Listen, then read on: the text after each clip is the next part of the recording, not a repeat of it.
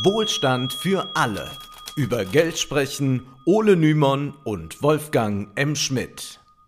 Hallo und herzlich willkommen. Hallo Wolfgang. Hallo Ole. Heute blicken wir nach Argentinien. Denn dort bahnt sich eine Sensationswahl an. Der derzeit aussichtsreichste Kandidat für die Präsidentschaftswahl ist ein politischer Außenseiter in Lederjacke, der ultrarechte und libertäre Positionen vereint.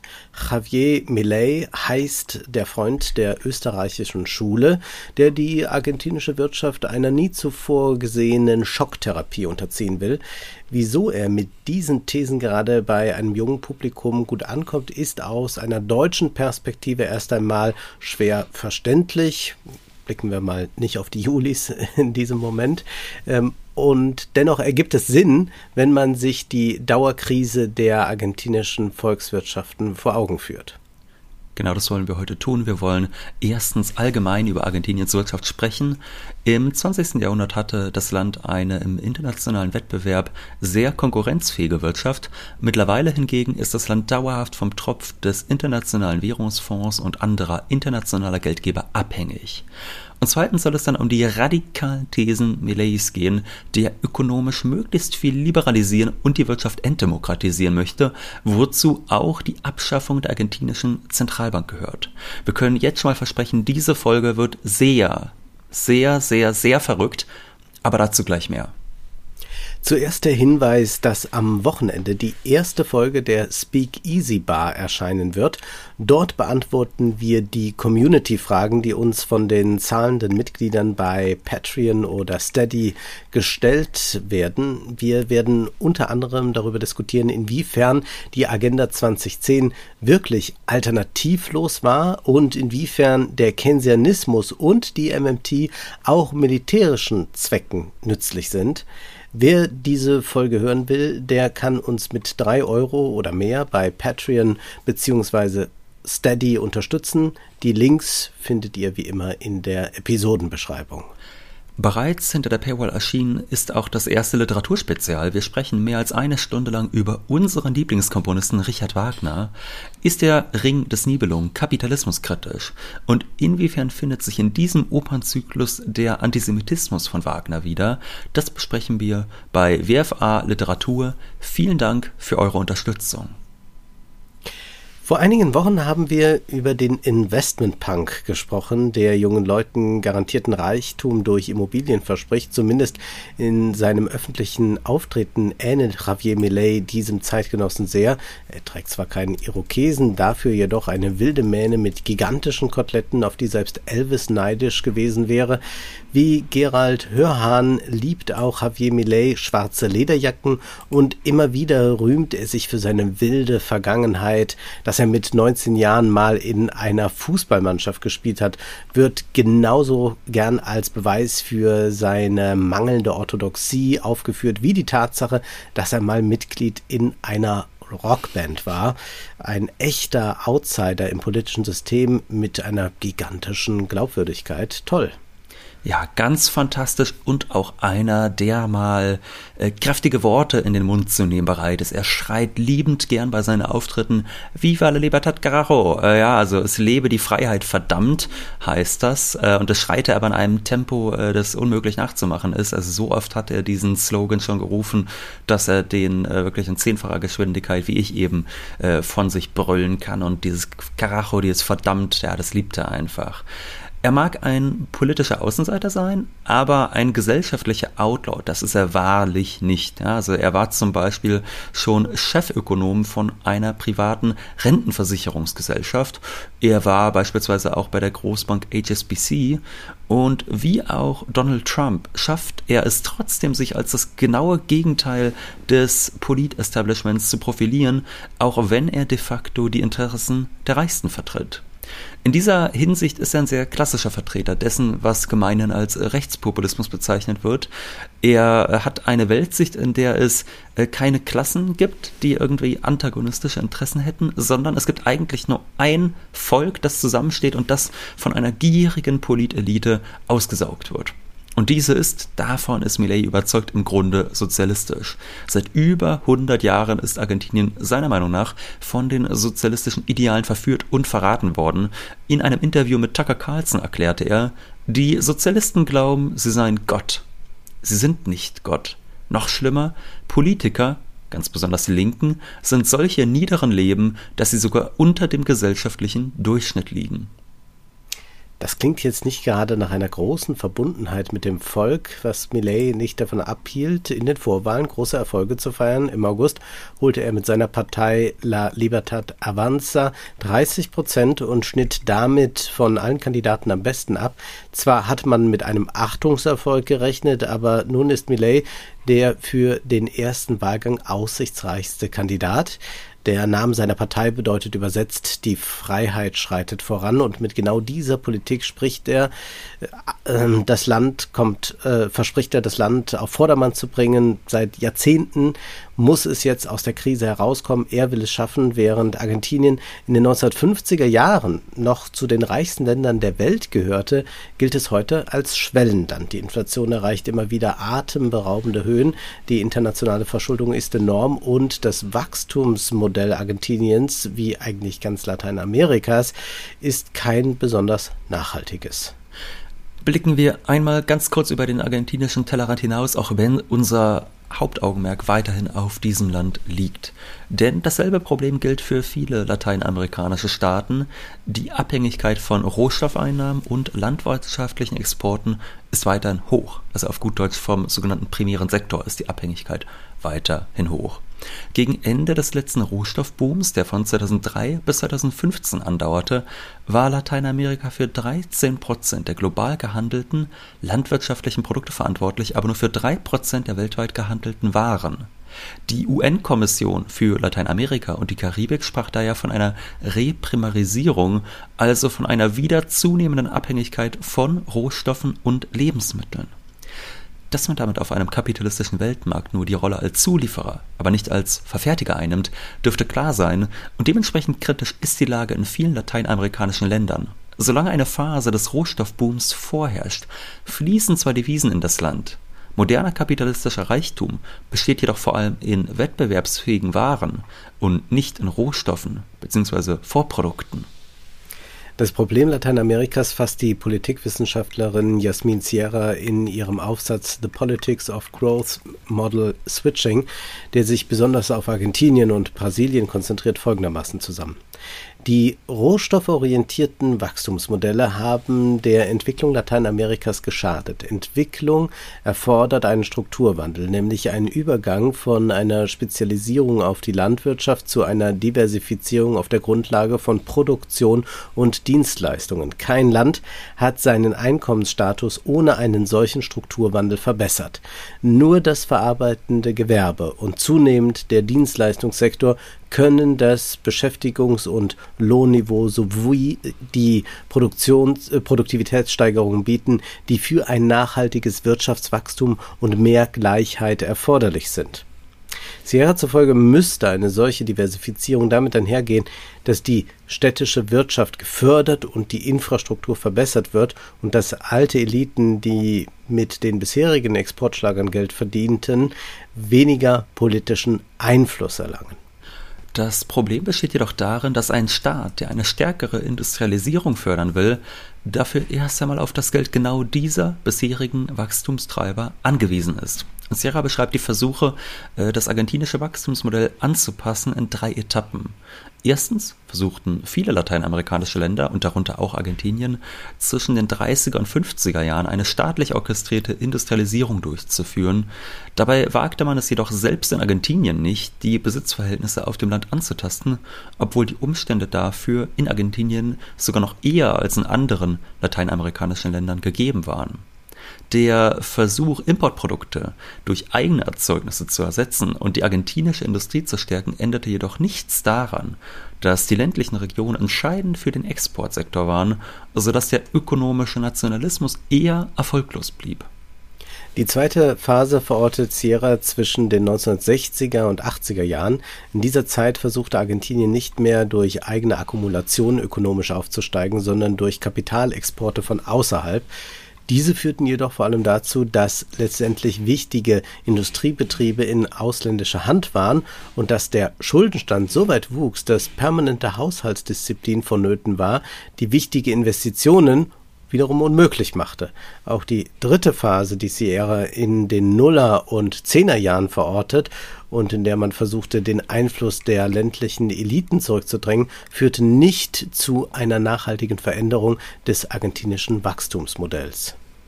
Die Abhängigkeit vom Ausland, die ist aber immer schlimmer geworden in den vergangenen Jahrzehnten. 2001 gab es einen erschütternden Staatsbankrott und seitdem kämpft das Land immer wieder mit Schulden beim IWF und internationalen Geldgebern und auch vor allem mit einer hohen Inflation. Und das Problem ist eigentlich recht klar. Im Gegensatz zu den USA oder der Eurozone verfügt Argentinien über keine harte Währung. Die Inflation lag im August 2023 bei über 120 Prozent. Das heißt also, während wir hierzulande schon bei 10 Prozent ächzen, und das zu Recht, um das zu sagen, mhm. haben sich in Argentinien im Vergleich zum Vorjahr die Preise mehr als verdoppelt. Und diese immer wieder aufkeimende Inflationsthematik, die liegt durchaus auch in der Ausgabenpolitik des Staates begründet. Also da dieser ja über keine Weltwährung wie den Dollar, den Euro oder den Renminbi verfügt, bedeutet eine Ausweitung der Staatsausgaben oftmals nur eine Verschlimmerung der inflationären Krise. Jeder Versuch, die Inflation durch soziale Ausgaben abzudämpfen, wird also schnell konterkariert. Das ist eigentlich ein großer Teufelskreis. Ja, man hat keine so starke Wirtschaft, man hat kein äh, so starkes Wachstumsmodell etabliert das führt zu einer schwachen Wirtschaft, die auf Kapitalimporte angewiesen ist. Das heißt, man kann dann aber eigentlich mit dem eigenen Staatsgeld nicht machen, was man gerne möchte, was man vielleicht in reicheren Ländern kann. Wenn man es doch tut, dann verschlimmert das die Krise nur. Das führt dazu, dass ausländische Kreditgeber noch weniger bereit sind, Geld zu geben. Es verschlechtert die Wirtschaft wieder. Es geht immer so weiter. Es ist wirklich mhm. ein Teufelskreis. Ja, zwar kann der argentinische Staat in seiner eigenen Währung Schulden machen, damit entwertet er jedoch seine eigene Währung sukzessive und verschlechtert seine eigenen Kreditbedingungen auf den internationalen Finanzmärkten. Am 22. August diesen Jahres äh, war es schon wieder mal so weit, dass Argentinien beim IWF vorstellig werden musste, um neue Schulden zu machen. Wohlgemerkt nicht um Investitionen zu tätigen, sondern vor allem um alte Schulden abzuzahlen. 7,5 Milliarden Dollar wurden vereinbart. Damit hält der IWF ein Drittel der argentinischen Auslandsschulden im Wert von 40 Milliarden Dollar. Der äh, Economist hielt dazu Folgendes fest. Der Internationale Währungsfonds leiht den unstabilen Volkswirtschaften dieser Welt als bevorzugter Gläubiger. Sobald ein Land nur ein wenig Geld hat, wird der IWF als erstes bezahlt. Er verliert nie bei einer Restrukturierung. Dies ermöglicht ihm unter anderen multilateralen Institutionen wie der Weltbank günstige Rettungspakete zu vergeben. Dieser Ansatz hat gut funktioniert, solange die Pakete klein genug sind, dass auch krisende Länder sie zurückzahlen können. Argentinien bringt dieses Modell nahe an eine Zerreißprobe. Argentinien kann seine Rechnungen nicht begleichen, der IWF kann die Schulden nicht erlassen, ohne seinen Status als bevorzugter Gläubiger zu verlieren. Das Ergebnis ist ein Patt. Ist auch da gewissermaßen ein Teufelskreis. Und wir fassen erstmal zusammen und sehen eine Krise in mehrfacher Hinsicht. Erstens hat mhm. Argentinien kein wettbewerbsfähiges Wachstumsmodell. Und das meinen wir nun sicherlich nicht despektierlich, sondern rein deskriptiv. Wer unseren Podcast gut kennt, der weiß ja, dass wir dem deutschen Exportweltmeister auch nicht applaudieren. Zweitens hat Argentinien mit dem Peso eine instabile Währung, während der Peso nach dem Zweiten Weltkrieg, nach dem Dollar und dem Pfund noch eine Hartwährung war, ging es in den letzten 75 Jahren immer weiter bergab. Damit einher ging drittens eine starke Verschuldung im Ausland. Das allerletzte Land, das Argentinien im August überhaupt noch Reserven bereitstellte, war übrigens China, und wenn Javier Milei tatsächlich Präsident werden sollte, könnte es damit sehr bald vorbei sein. Denn Milei stellte bereits im Interview mit Tucker Carlson klar, nicht nur, dass ich nicht mit China verhandeln werde, ich werde mit keinen Kommunisten verhandeln. Ich bin ein Verteidiger von Freiheit, Frieden und Demokratie. Da ist kein Platz für Kommunisten, kein Platz für Chinesen, Putin oder Lula. Wir wollen der moralische Leuchtturm unseres Kontinents werden. Zwar wolle er den Bürgern des Landes nicht verbieten, mit russischen oder chinesischen Unternehmen zu handeln, aber die Regierung sollte laut Millet nicht mit solchen Staaten zu tun haben. Auch eine interessante Interpretation, dass Putin Kommunist ist. Ja. ja das ehemaliger Sowjetbürger, er muss er doch einfach so, ja, so ticken. Ja, wenn man sich die Gesellschaft in Russland ansieht, ist auch eindeutig. Äh, das verschlechtert zwar die Möglichkeiten auf weitere Kredite von Ländern wie China, das ist Millet aber wohl völlig egal, denn er will die Staatsausgaben sowieso so weit kürzen, dass kaum ein Ministerium übrig bleibt. In einem grotesken TikTok-Video präsentierte sich Millet kürzlich vor einem riesigen Flipchart, auf dem alle Ministerien zu sehen waren, nachdem er feststellte, der Staat ist nicht die Lösung, sondern das Problem, riss er ein Ministerium nach dem anderen von diesem Flipchart, darunter die Ministerien für Tourismus und Sport, Kultur, Umwelt, Frauen, Wissenschaft, Arbeit und Soziales, Verkehr, Gesundheit und soziale Entwicklung. Ja, was bleibt da noch und das übrig? Das waren auch noch nicht alle, ne? Also es war, war jetzt eine Auswahl. Ja. Die Ministerien äh, äh, bleiben übrig äh, für Humankapital, Infrastruktur, Wirtschaft, Justiz, Sicherheit, Verteidigung sowie das Innen- und Außenministerium. Das ja, das ist, ist, der schlanke Staat. Genau, das ist eigentlich wirklich so dieses äh, liberale Ideal so vom Nachtwächterstaat, der eigentlich nichts macht, außer äh, die sogenannte innere und äußere Sicherheit garantieren und das Privateigentum schützen, äh, vielleicht auch ein bisschen fördern, indem man da für Humankapital was tut, aber mehr auf gar keinen Fall. Äh, Gesundheitswesen soll privatisiert werden, Bildungswesen soll privatisiert werden und das hat ja auch Vorteile. Ne? Also wenn man den Staat quasi abschafft, dann muss man zumindest nicht mehr danach Ausschau halten, wie man ihn finanziert mitbekommt. Es ist wirklich genial. Äh, und ich kann jedem nur empfehlen, sich dieses Reel mal anzusehen. Wir haben es natürlich in der Beschreibung verlinkt. Das ist, äh, es ist zum Totlachen, wenn es nicht so traurig wäre, dass dieser Mann so viel Erfolg hat. Aber Spaß beiseite, Melee ist fast schon fanatisch davon überzeugt, dass Staat und Markt große Gegensätze sind, anstatt zu verstehen, dass die beiden Seiten sich im modernen Kapitalismus gegenseitig bedingen. Und stattdessen behandelt er den Kapitalismus wie ein ganz und gar unpolitisches Projekt. Das kann man wunderbar in seinem 2022 erschienenen Buch El Camino del Libertario auf Deutsch Der Weg des Libertären nachlesen. In diesem Buch beschreibt er sowohl seinen persönlichen als auch seinen intellektuellen Werdegang, der ihn zum Anhänger der österreichischen Schule, ganz besonders von unserem guten Freund Friedrich August von und zu Hayek machte. Was in diesem Buch immer wieder auffällt, Millet nimmt stets Ausflucht zu völlig an den Haaren herbeigezogenen Bildern, um den Kapitalismus zu illustrieren. Mal muss Robinson Crusoe herhalten, dann schildert er den Kapitalismus wie einen großen Markt selbstständiger Warenproduzenten, so als würden alle einfach nur ihre eigens produzierten Waren miteinander handeln. Millet schreibt, Schutz der Eigentumsrechte bedeutet, dass die Früchte der eigenen Arbeit bewahrt und in Ruhe genossen werden können. In der Tat ist diese Sicherheit der Hauptanreiz für die Arbeit selbst. Wenn sich jeder die Arbeit anderer aneignen könnte, gäbe es keinen Anreiz zu produzieren. Die gesamte Produktion, die gesamte Zivilisation beruht auf der Anerkennung von Eigentumsrechten. Ein freies Unternehmertum ist ohne die Sicherheit von Eigentum und Leben nicht möglich. Nun, wenn etwas für den modernen Kapitalismus sehr typisch ist, dann ja wohl, dass das Kapital sich das Ergebnis der Arbeit anderer, nämlich der Arbeiter, aneignet. Die Welt, in der jeder seine eigenen Waren produziert. Ole produziert Fleisch, ich produziere Wolle und dann tauschen wir das. Diese Zeit ist vorbei, wahrscheinlich hat es sie nie gegeben. Äh, Kapitalismus funktioniert ja gerade so, dass man sich als Unternehmer das Ergebnis seiner Arbeiter aneignet, um dieses Geschäft zu finanzieren, muss man ja auch nicht wirklich in Vorleistungen durch die eigene Arbeit gehen, sondern kann einen Kredit aufnehmen. Millet behauptet immer wieder, das als sozialistische Praxis, was eigentlich Grundlage des Kapitalismus ist. So auch im bereits zitierten Interview, da erklärt er, was bedeutet soziale Gerechtigkeit? Dass man jemandem die Früchte seiner Arbeit wegnimmt und sie wem anders gibt. Das lebenslange Leitmotiv von Sozialisten ist es, von anderen zu leben. Sie werden diesen Mechanismus nie aufgeben, um an den Reichtum, das Geld und das Einkommen anderer heranzukommen. Und als wäre das nicht schon verrückt genug, wirft Milley nun aber auch noch der neoklassischen VWL vor, die ideologischen Prämissen mit den Sozialisten zu teilen. Er schreibt, das neoklassische Paradigma basiert auf vollkommenem Wettbewerb. Es versucht, ein Gleichgewicht zu konstruieren, das stabil und Pareto-optimal ist und endet in einem Missbrauch der Mathematik, der letztendlich für den Sozialismus funktional ist. Wenn Situationen entstehen, die nicht der mathematischen Struktur entsprechen, werden sie als Marktversagen definiert. Und genau hier tritt der Staat als Korrektor auf. Um das Problem erfolgreich zu lösen, wird jedoch vorausgesetzt, dass der Staat die Präferenzen aller Individuen für die Vergangenheit, die Gegenwart und die Zukunft kennt, ebenso den Stand der gegenwärtigen Technologie und alle zukünftigen Entwicklungen.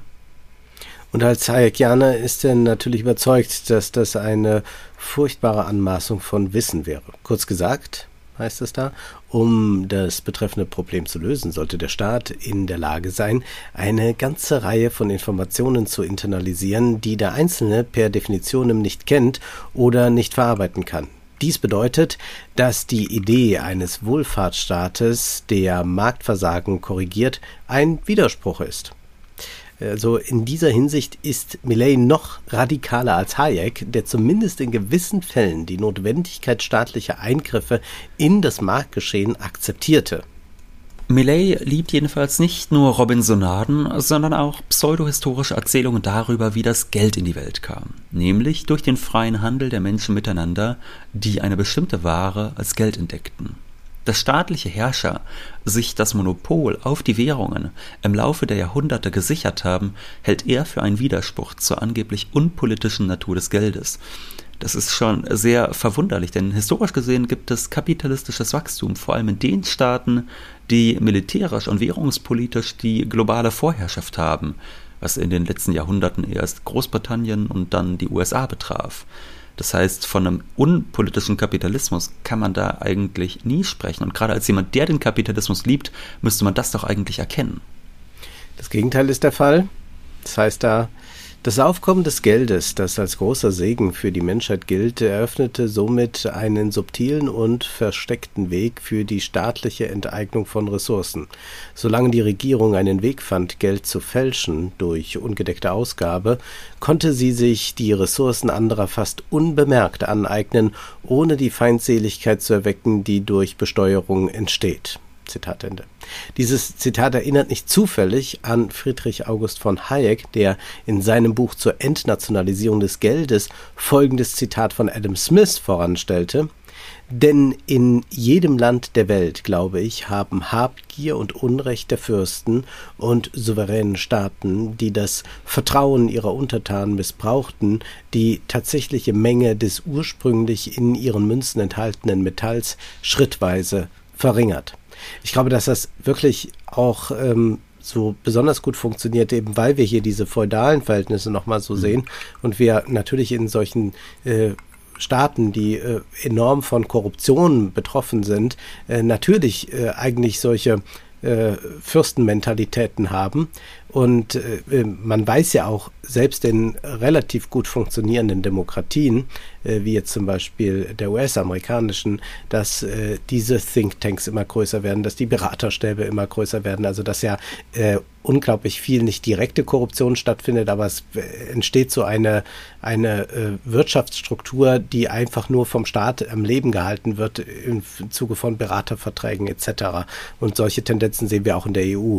Und da, glaube ich, ist dann äh, besonders gut äh, mit einem äh, populistischen Momentum zu arbeiten, dass man sagen kann, also der Staat ist eigentlich nur noch da, um die Klasse, die er selbst geschaffen hat, zu finanzieren und das erinnert zu einem an die feudalen Verhältnisse, zum anderen äh, erinnert es aber dann auch äh, an die Sowjetunion, wo auch irgendwann nicht mehr, wo man nur noch fragen konnte, wen repräsentiert eigentlich die Sowjetunion? Ja, die Bauern nicht, die Arbeiter nicht, eigentlich repräsentieren die nur noch sich selbst und ihr eigenes geschaffenes Bonzen-System. Und ich glaube, dass ähm, das deshalb so wahnsinnig gut äh, verfängt und auch so gut verknüpft werden kann mit so einem Antikommunismus, äh, den man also mhm. dann äh, da unterstellt. Ja, was ich äh, interessant dann daran finde, ist ja an dem Gedanken jetzt von dir, äh, du sagst ja, dass das letztlich eine Kritik irgendwie an dieser äh, feudalen Denkweise ist. Nur der Witz ist ja gerade bei Millet, dass er auf der anderen Seite dann ja so ein Idealbild eigentlich fast schon von einer äh, feudalen Gesellschaft zeichnet. Ne? Also ich meine, diese Gesellschaft, wo Ole Fleisch und du, Wolfgang, du produzierst irgendwie Wolle und dann tauscht man das ganz friedlich hin und her. Äh, das ist ja wirklich irgendwie ein total dummes Zerrbild, eigentlich noch vor vorkapitalistischer Zeiten, dass er dann aber als das Wesen des freien Handels, des Kapitalismus ausgeben möchte. Ja, aber ohne so den verrückt. korrupten Fürsten. Also das, Ja. das geht ja zurück. Also in Deutschland haben wir natürlich den Diskurs, der zurückgeht dann bis zu äh, Jud Süß, wo das dann auch ist. Also der, der Fürst ist korrupt äh, und ähm, ähm, dann äh, leiht er sich Geld und, und dann gibt's da diese antisemitische Erzählung. Und hier äh, haben wir aber auch dann immer dieses äh, Bild des, äh, des äh, einfach schaffenden Handwerkers, der seine äh, äh, Waren auf dem Markt verkaufen will, Ja. äh, der aber jetzt plötzlich so viel Steuern zahlen muss, weil der, weil der Fürst so viel Geld braucht. Und genau dieses Bild wird ja hier auch aufgemacht und man könnte so viel mehr vom Netto haben, also das ist ja auch das Versprechen Mhm. jetzt der konservativen Parteien oder auch, auch der AfD, äh, wenn man äh, nicht mehr so viel Geld ausgeben würde für all die anderen Dinge. Also wenn man sich zum Beispiel das ansieht von äh, Maximilian Krahls, dem Spitzenkandidat der AfD, äh, was der über Wirtschaft sagt, dann geht das ja auch dahin, dass er sagt, ja, wir äh, können mehr von Netto äh, den Menschen geben, wenn wir mal diese ganzen Förderungen, Gender Studies und so weiter aufgeben, so als, als sei das, also selbst wenn man es machen würde, ja, also als würde damit irgendein Pfennig mehr bei jemandem in der Tasche äh, landen, ja, äh, aber es wird so getan, als wenn man diese Ministerien erst einmal abgeschafft hat und diese Beraterstäbe äh, gekappt hat, dann, dass dann wieder äh, mehr Geld da ist und man nicht mehr alles für die Steuer draufzahlen, äh, nicht mehr für die Steuer hergeben muss. Ja, deutsches Geld für deutsche Interessen, sagte man dazu früher. Ja. Ähm, jedenfalls äh, zurück mal zu Millet. Der hat jetzt äh, im Visier eigentlich die Entnationalisierung des Geldes. Ne? Also wie wir es eigentlich schon bei Hayek mal gehört haben, wir haben ja mal eine eigene Folge äh, dazu gemacht zu Hayek und der Ent- Entnationalisierung des Geldes. Ja. Wie will Millet vorgehen? Nun, er will die argentinische Zentralbank abschaffen. Diese sollte laut dem Gesetz von 35 nur für 40 Jahre existieren, ist aber nach 1975 nie abgewickelt worden. Skandalös, wie er findet. Und was soll nun passieren? Nun, er will erstens die Zentralbank abschaffen, zweitens will er dann ein privates Bankensystem mit einer 100%igen Mindestreservepflicht. Das heißt, im Gegensatz zu heute gäbe es nicht dieses Fractional Reserve Banking, wo eine private Bank ein Vielfaches ihrer äh, Einlagen, die sie bei der Zentralbank besitzt, verleihen darf. Und äh, hier wäre es wirklich so, dass nur das Geld, das da ist, dann auch verliehen werden darf. Das bedeutet letztlich, die Geldschöpfung wäre damit äh, unterbunden oder zumindest minimiert. Stattdessen würden die Banken nur als Intermediäre fungieren, die Geld vom einen Sparer zum nächsten geben, der ein Investitionsprojekt hat und so weiter. Das heißt dann also technisch für diejenigen, die Geld haben in der argentinischen Gesellschaft, wer sein Geld sicher verwahrt sehen will, der kann es gegen Gebühr bei einer Bank lagern und wer es vermehren will, der geht zu einer Investmentbank, die das Geld dann wiederum verleiht. Ganz im Hayekschen Sinne soll jeder in der Währung handeln können, die ihm beliebt, also auch in privaten Währungen. Hayeks Idee bestand darin, dass jemand, der eine private Währung herausgibt, kein Interesse daran hat, den Bestand exzessiv zu vergrößern, da er ansonsten sofort vom Markt abgestraft wird, da das Interesse an der Währung nachlässt. Damit würde sich für Millet natürlich auch gleich das Inflationsproblem lösen, denn er ist überzeugt, dass einzig und allein der Staat und dessen Aufblähung der Geldmenge für Inflation verantwortlich sein können, um nicht missverstanden zu werden. Natürlich kann staatliche Geldpolitik inflationär wirken. In Argentinien ist das auch definitiv der Fall. Aber Millet will überhaupt keine andere Ursache gelten lassen und zitiert zustimmend Milton Friedman, Inflation ist immer und überall ein monetäres Phänomen. Ich hatte vor einigen Monaten die Freude, mit einem ordoliberalen Professor aus Leipzig zu diskutieren, äh, der diesen Satz auch immer so vor sich hergetragen hat während seines Vortrages. Und meine Erwiderung, dass es ein ähnlich dummer Satz sei wie Geschlechtsverkehr ist immer und überall ein sexuelles Phänomen, hat er leider nicht kommentiert. Aber letztlich ist dieser Satz Milton Friedmans ein wirklich exakt genau so tautologischer dummer Satz. Jeder weiß, dass Inflation sich in Geld ausdrückt. Der Satz Friedmans bedeutet eigentlich nur, etwas, das sich in Geld ausdrückt, drückt sich in Geld aus. Naja, bleiben wir mal bei Millet. Dieser geht nun davon aus, dass sich Gold und, jetzt kommt's, der Dollar durchsetzen werden. Und spätestens hier merkt man, wie grotesk widersprüchlich sein Weltbild ist. Eine Dollarisierung nämlich hält er für eine wünschenswerte Entwicklung. Also jemand, der der Meinung ist, dass Inflation nur durch Staatsausgaben und Gelddruckerei entsteht, ist der Meinung, dass man mit der Währung eines Landes handeln sollte, das das größte Defizit der Welt hat. Gerade an den USA könnte Millet ja ablesen, dass Gelddruckerei nicht immer Inflation bedeutet, sondern dass es an der eigenen Position innerhalb der Weltwirtschaft liegt, ob ein Land Geld für produktive Zwecke drucken kann oder dafür abgestraft wird. Umgekehrt zu glauben, man müsse nur eine solide Währung haben, dann würde auch die Wohlstandsmehrung schon einsetzen, ist regelrecht albern, wie man beispielsweise an El Salvador sehen kann, äh, das seit Jahrzehnten äh, keine eigene Landeswährung mehr hat und stattdessen mit Dollar und Bitcoin handelt. Äh, das Land ist weiterhin bitterarm. Millet will Argentinien nun einer weiteren Radik einer, einer radikalen Schocktherapie unterziehen, die Staatsbeamten sollen hinausgeworfen werden, was aber dann verharmlost. Alles gar kein Problem, denn wenn das ja erstmal so umgesetzt ist, dann wird ein großartiges Wachstum zu erwarten sein und so werden dann die Löhne in der Privatwirtschaft ohnehin viel attraktiver werden. Für den Fall, dass diese Einsicht bei den Staatsbeamten nicht ankommen sollte, droht der Freund des freien Tausches aber schon einmal mit der Staatsgewalt. Wenn sie dann doch Ärger machen wollen, dann werden wir das Gesetz durchsetzen. Wer gegen das Gesetz verstößt, wer rebelliert, den werden wir ins Gefängnis werfen. Hier zeigt Millet seine autoritäre Seite, die über seinem unkonventionellen Auftreten oft vergessen wird. Wer aufmuckt, der wird kriminalisiert und auch im Kulturkampf will Millet linke und liberale Errungenschaften plattmachen. Dass der Papst Millet zufolge Kommunist ist, hindert ihn nicht daran, seine katholische Nächstenliebe über Argentinien zu verbreiten, was neben der drohenden Verarmung durch seine Reform auch den Abbau staatlicher Frauenhilfe und ein radikales Abtreibungsverbot bedeutet. Bei der Recherche zu Millet hat mich seine Inkonsistenz in Bezug auf das Thema äh, Abtreibung wahrscheinlich am meisten belustigt. Einerseits beginnt das Leben laut ihm mit der Empfängnis, dann erklärt er aber auch bei Tucker Carlson, dass das Leben ein mathematisches Kontinuum sei, bei dem es nur zwei Endpunkte gibt, nämlich Geburt und Tod. Zitat: Jede Unterbrechung in der Mitte ist Mord. Nun, ich persönlich habe noch nie von einer Geburt gehört, die der Empfängnis vorausgeht, aber unter libertären Katholiken scheinen solche Wunder wohl möglich zu sein. Die Argentinier haben also die Wahl zwischen einer Fortsetzung des Status quo, also immer weiteren Wachstums- und Schuldenkrisen, oder der Politik eines katholischen Libertären, der die argentinische Gesellschaft vollends unters Juggernautrad des Kapitals werfen will. Eine Wahl, die man ungern treffen möchte. Zum Schluss weisen wir noch auf zwei Veranstaltungen hin. Am 18. Oktober spricht Wolfgang an der Uni Hannover über das Thema Arbeitskämpfe im 21. Jahrhundert zwischen politischer Aufklärung und sozialmedialem Influencing. Und am 16. November bin ich im Staatstheater Wiesbaden zu Gast. Dort diskutiere ich mit dem Chefdramaturgen Konstantin Mende die Frage, wie politisch ist die Oper und warum singen da alle? Der Vorverkauf hat begonnen und die Veranstaltung richtet sich sowohl an Opernkenner als auch an Opernneulinge oder alle, die jetzt die Oper entdecken wollen. Alle Links stehen in der Episodenbeschreibung. Jetzt ist aber erst einmal Schluss für heute, denn Zeit ist Geld. Prosit! Das war Wohlstand für alle. Ihr könnt uns finanziell unterstützen über paypal.me-ole und Wolfgang oder über die in der Beschreibung angegebene Bankverbindung. Herzlichen Dank.